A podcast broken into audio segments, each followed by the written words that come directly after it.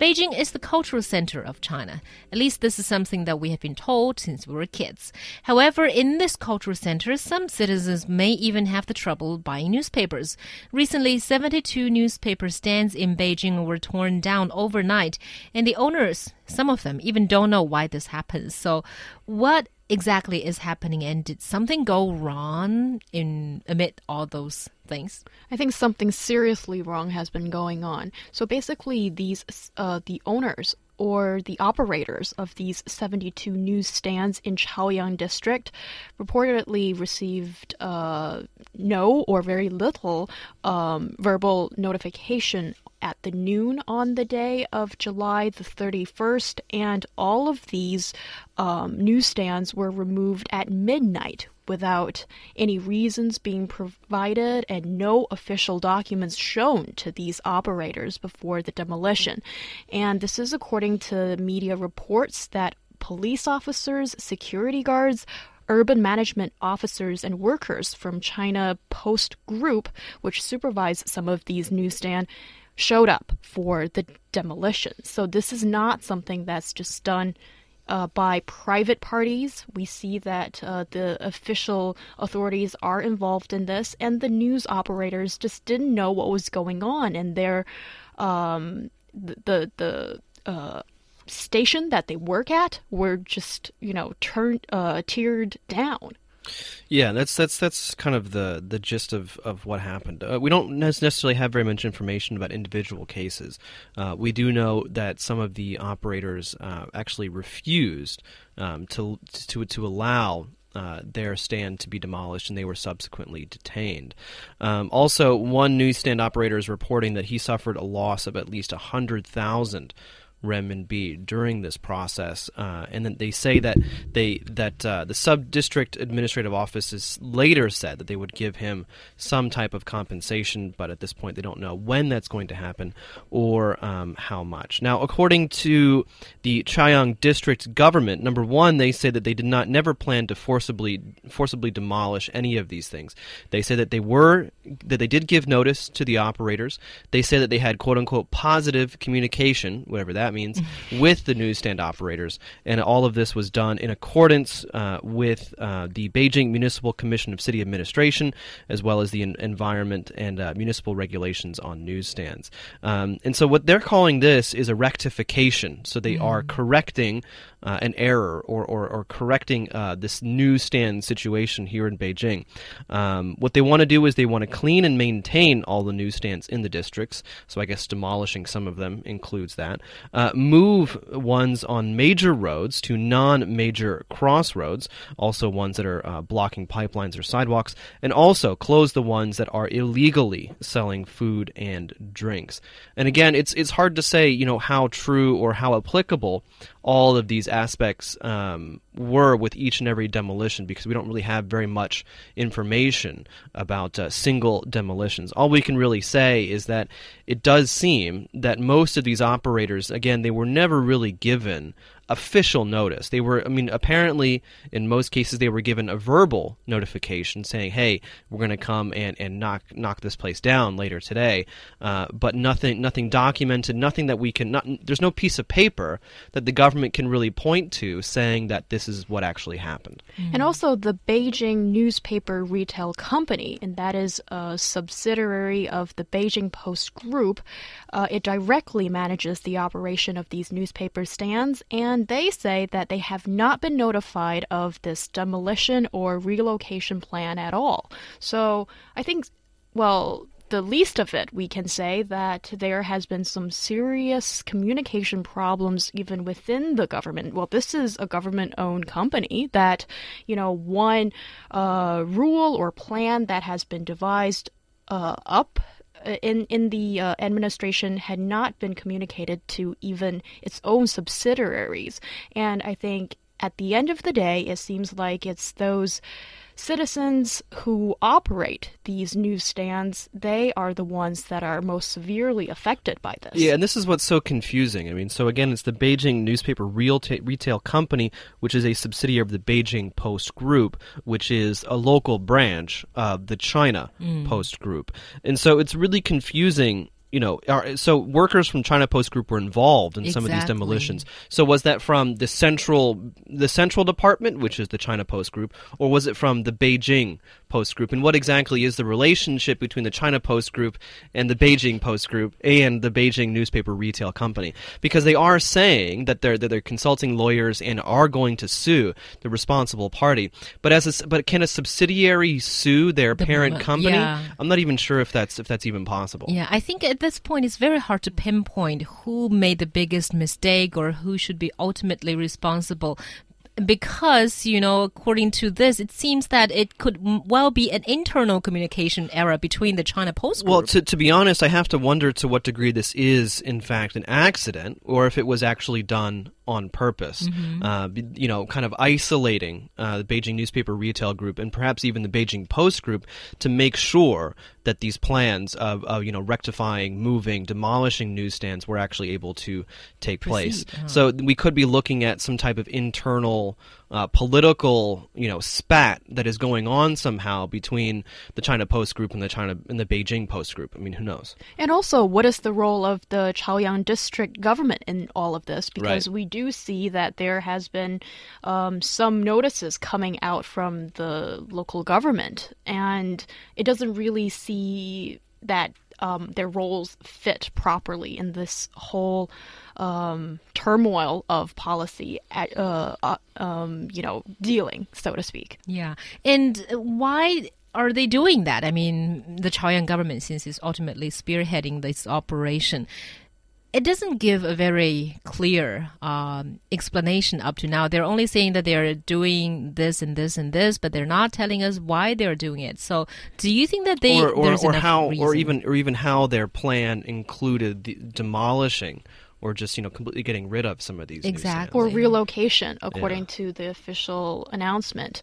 But I think uh, what the information we've got so far is that um, the government said that it was for the urban management and silly, uh, city image, and that could be anything. It's a very vague kind Yeah, of um, no uh, announcement, so to speak. And um, what is really strange about this is that in 2008 was actually the year when we saw uh, an immediate increase of the number of newsstands, and it was supposed to be good for the city image. And I think um, these newsstands in Beijing, they carry multiple functions. It's not just about selling newspapers, but also magazines, and I think that's a reason why they're still alive, I guess, when so not that many people read newspapers. And also, although this is probably not uh, fit in the regulation, but they sell drinks and sometimes even like ice creams and those kind of stuff uh, during summertime, and they can act as a sort of information center, uh, as often they're located uh, along busy roads or outside of subways. So it's sort of like a mini convenience store to some extent, and I think it is great for the city image. Uh, to to to some extent because you know there's the multiple functions and also um, I think it's you know sort of like uh, gives you a sense that people do read in this city. Yeah, and, and and again, I mean, this the, the whole the, the issue of management and who is in charge, and and really how much regulation and supervision there has been with these newsstands again is is very unclear. I mean, so China Post actually uh, supervises some of the newsstands uh, throughout the country. I don't know. We're looking at about a little bit more than a thousand newsstands here in Beijing. So I don't not not sure what the proportion is that they are. You know, they act as supervisors, but there's also newsstands set up by media groups, so not necessarily directly uh, under the control of local governments or, or as part of a state-owned enterprise. And so that raises the question: so how many of these newsstands were are are are, are regulated or, or supervised or managed by the China Post Group? How many of them are, are managed by the Beijing Post Group? How many of them are managed by Beijing Newspaper Retail Company? How many of them are, are opened and managed by other media? Uh, private media organizations, and so I think that's that's really what's unclear. Um, I mean, you know, again, pure speculation, but this could just be you know China Post Group trying to protect their position in the market by targeting uh, newsstands that aren't directly under their their supervision and management. Well, whatever the story behind this incident is, I think one thing is for certain is that, uh, you know, it makes sense to notify at least the operators of these newsstands before you tear them down, right? Well, I think I think bottom line, I mean, we're looking at uh, what what has been done. Looking at the fact again that there was no official written notice. Uh, uh, looking at um, that, you know, it was all, all of these demolishments were were done. Um, at midnight, right? You know, late late in the evening when these newspaper places aren't going to be open, when the owners probably aren't going to be there, where there probably aren't going to be very many witnesses, raises some huge red flags in my mind about the actual legality of all of this, no matter what kind of excuses or, or reasons or regulations Chaoyang District government is pointing to. Yeah, I think this is a very good question. And also with what He Yang has been talking about, about why we need these newsstands, I do agree that, you know, they play a pretty important function, you know, apart from selling newspapers and magazines, which people still buy. Although, you know, I think uh, official figures are saying, you know, our newspapers are not selling well, but um, actually, according to a report, Chinese people have been reading paper books a bit more than before. I mean, in mm. terms of reading rate, and also I know a lot of you know of the elder generation they still uh, read and they have the habit of actually buying newspaper on paper stands. Yeah, newspaper rating rate reading rates in China are actually um, surprisingly high,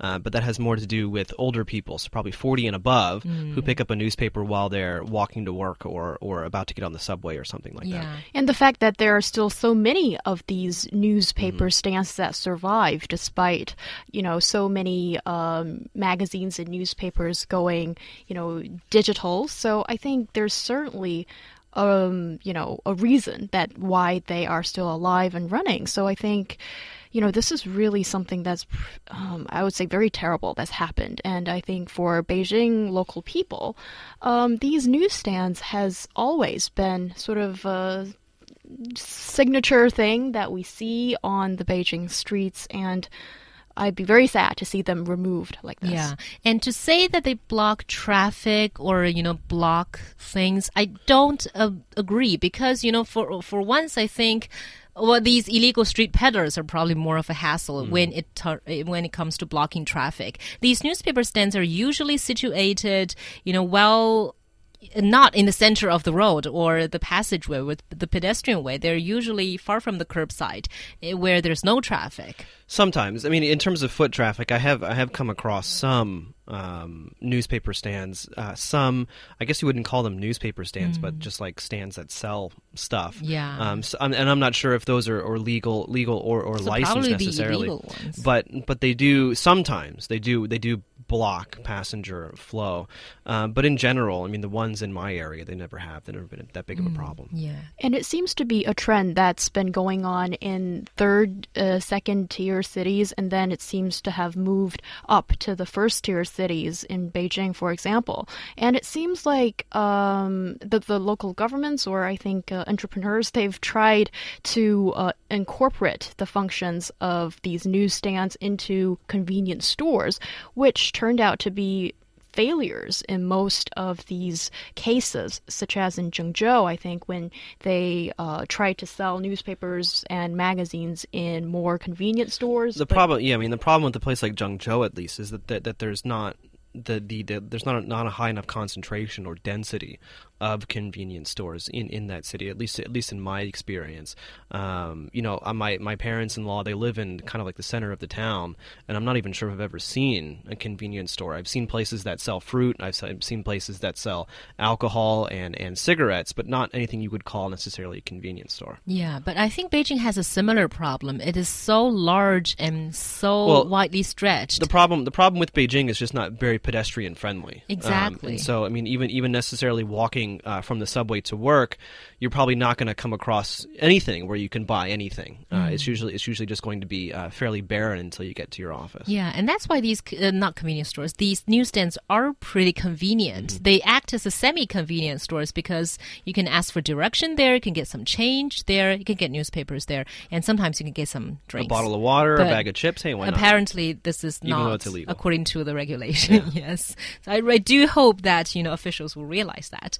I just want to read out what Yang Guangxinqing has written. It's a pretty long message, but uh, apparently he or she disagrees with you know demolishing newspaper stands as well. He says, uh, first of all, not many people have smartphones and read newspapers or news on their smartphones. A lot of them still read newspapers. And secondly, you know, it's probably not good for your eyes if you, you know, read on your mobile phones all the time. So, you know. My eyes are fine. Well, I think certainly people long for, you know, a bit of the old fashioned way of reading newspapers. And it is just. No, they don't. Well, some people do, obviously. The older people do. Yeah. Some people do. Yeah, so it's important to keep these things, you know, as it is, I think. Yeah. Plus, he or she says that, you know, you can ask for directions from these owners, which I have done quite a few times. You know, a, a lot of the times there are not a lot of people on the streets and they're just busy walking. But a newspaper stand owner is usually a local or someone who is mm. pretty familiar with the local area. So, you know. Also, you can sort of browse at the magazines before you actually buy it. I think Or without paying. Yeah, that kind of thing.